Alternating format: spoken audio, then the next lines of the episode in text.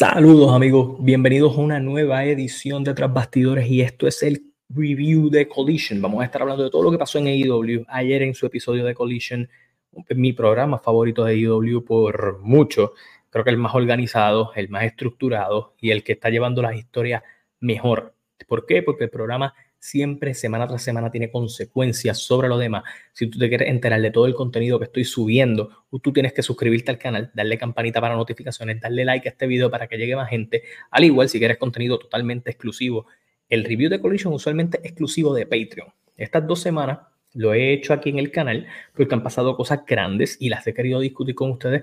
Esto en ruta a lo que va a ser All In, porque muchos de los anuncios de All In han pasado en Collision y es una buena oportunidad para dialogarlo. Pero hay contenido en Patreon nuevo que salió ya al momento de usted estar viendo esto y mañana salen otras cositas más. Así que usted tiene que estar pendiente a todas mis redes para que se entere cuando subimos allí. Y si te quieres unir al Patreon, el enlace está aquí abajo. Bueno, vamos a hablar de Collision. Collision abre con un Ricky Starks. Un Ricky Starks que a Ricky de Dragon Steamboat la semana pasada salió un reporte donde Ricky Steamboat fue quien cambió ese final. Él no quiso ser el que salía beneficiado de, atacar a Ricky Starks. Él dijo, pues, yo voy a prestarme para darle para arriba a Ricky Starks y su personaje coja más validez a pesar de la derrota. Eso fue lo que pasó. Ricky Starks ahora es un rudazo, es una pieza importante y me encantaría que tuviera un rol importante tanto en All Out o en All In. En cualquiera de los dos creo que él puede tener un muy buen rol. Moviéndonos a otras cosas, otra de las figuras que se está trabajando fuerte dentro de lo que es el show de Collision es Powerhouse Hub. Lo volvimos a ver habla en el micrófono, dice que él ha perdido oportunidades, que ha perdido el TNT Champion y que el segundo capítulo de su libro es la redención y que la mejor forma de redimirse es ir contra The Redeemer, Miro. Ataca Miro y me gusta este feudo. Dos hombres grandes, esto es diferente a lo que usualmente AEW estructura. Me gusta esta lucha, me gusta este pareo. Creo que ambos necesitan este feudo. Así que me gusta lo que estuvieron trabajando con ellos. Luchasaurus se enfrentó a Brock Anderson. Recuerden que Christian Cage, que cargue el campeonato, el campeón oficial es Luchasaurus, aunque la semana que viene Christian Cage se enfrenta a, a Darby Allen. Esto en ruta construyendo, porque Darby Allen está teniendo dos feudos a la vez.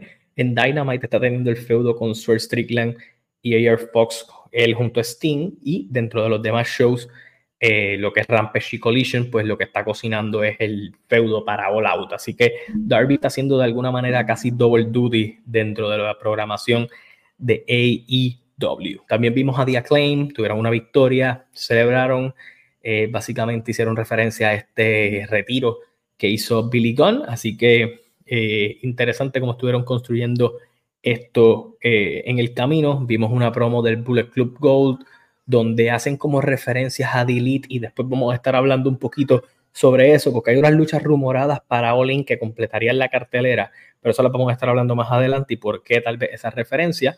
En el lado femenino, Mercedes Martínez y Diamante derrotaron a Willow Nightingale y a la campeona de TBS, Chris Statlander. Esto garantizó que la semana que viene Diamante se va a estar enfrentando a Willow Nightingale. Por eso digo, este programa pasa algo en un show y el, el otro show contiene consecuencias de lo que sucede. Tuvimos una lucha muy buena, de lo mejor de esta semana. Eh, una gran lucha de tríos del House of Black enfrentándose a CMFTR. El momento de CM Punk con, con Malakai Black de frente estuvo muy bueno. Eh, Body Matthews lució espectacular, Brody King también. Esta lucha no tenía muchas formas de fallar. La lucha estuvo tremenda. Al final, el House of Black retiene los campeonatos, que yo creo que sería importante. Me encantaría, y esto es mi opinión personal, que hicieran algo importante con el House of Black, ya sea para Olin, puede ser en el Zero Hour. No, no me molesta que sea en el pre-show. Eh, ese show va a estar bueno completo por, por la cantidad de gente, pero ellos deberían tener un rol allí, ya sea en lo que es el, el Zero Hour o en All Out, pero en alguno de los pay-per-views deben estar. En el ring son excelentes en su trabajo, son excelentes. Ellos pidieron exclusividad en Collision, le están dando espacio para tener buenas luchas. La que tuvieron con The Acclaim y Billy Gunn fue buena.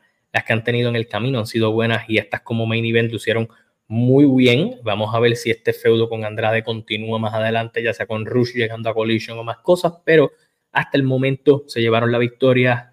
Eh, CM Punk iba a ayudar a, intentar parar el final, pero Samoa Joe lo atacó por el público, le montó el coquina clutch, obviamente alterando un poco las cosas en ruta a lo que va a ser Olin. Y vamos a hablar de Olin rápidamente. Lo que tenemos en cartelera hasta el momento, por lo que se ha estado dando durante la semana, eh, Aussie Open en el Zero Hour van a defender los campeonatos de Ring of Honor ante MJF y Adam Cole. FTR se enfrenta a los Bucks por los campeonatos en pareja. Irakushida defiende el campeonato en un Fatal Four Way ante Tony Storm, ante Saraya y quien gana este próximo miércoles entre Britt Baker y The Bunny. Altamente probable Britt Baker, así que vamos a tener una lucha de tres ex campeonas y la campeona actual y una leyenda del ring como Saraya. Tenemos a Sting y Darby Allen contra AR Fox y Swerve Strickland en un coffin match y Adam Cole contra NJF por el campeonato mundial de AEW luchas que faltan por confirmar. Obviamente, CM Punk contra Samoa Joe, que yo creo que eso está más que seguro que va a estar pasando. Y estos son los, las otras luchas que se están rumorando. El Blackpool Combat Club enfrentándose a Eddie Kingston, que regresa de su gira de Japón eh, y ahora mismo siendo el campeón mundial never, eh, de New Japan Strong, que es la versión americana de New Japan, junto al campeón internacional de AEW Orange Cassidy y un compañero sorpresa. Orange Cassidy va a defender el campeonato ante Utah el próximo miércoles, así que no me sorprendería que por ahí va la vuelta de lo que se está cocinando. Eh, Jericho tiene un segmento este próximo miércoles donde él va a estar aceptando o diciendo que se va a unir a la familia de Don Callis, pero la lucha que se rumora es Will Ospreay contra Jericho. Este feudo se podrá trabajar probablemente la semana que viene, porque Will Ospreay eh, ya pues fue eliminado del G1 Climax, so tiene su schedule abierto para aparecer allá y más cuando ahora le cambió el diseño del campeonato de Estados Unidos de New Japan y lo convirtió en el United Kingdom Heavyweight Champion. No me sorprendería que ese campeonato lo defendiera contra Jericho si fuera la lucha que se terminara haciendo. Igual, otra lucha altamente rumorada, y es por eso que hablé de la promo del Bullet Club Gold eh, ahorita, es que eh, Takeshita se va a unir a Jay White y a Juice Robinson para enfrentarse aparte del Golden Elite, Ibuchi, Hammond Page y Omega. Y esto nos llevaría a la lucha que ellos quieren hacer para Chicago, que está está contra Kenny Omega. Así que eso es lo que hay hasta el momento para All In, es lo que está pasando en AEW. Los invito a que se suscriban a mi canal,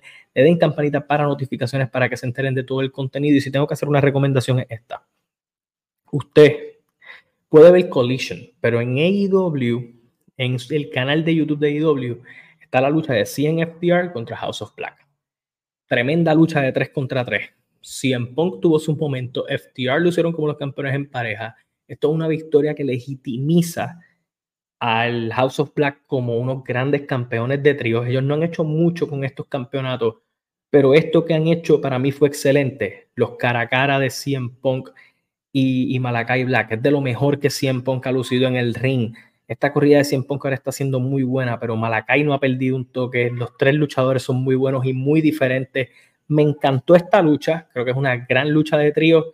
Tienen que ver la gente. Eh, yo creo que estas son las cosas que, aunque mucha gente llama así en Punk la pala, se ha prestado para ayudar a Ricky Starks, se ha prestado para ayudar a otras figuras y de la misma manera creo que en esta lucha hizo todo lo posible por elevar al House of Black al siguiente nivel dentro de lo que es la rotación de IW e y yo creo que lo lograron con creces.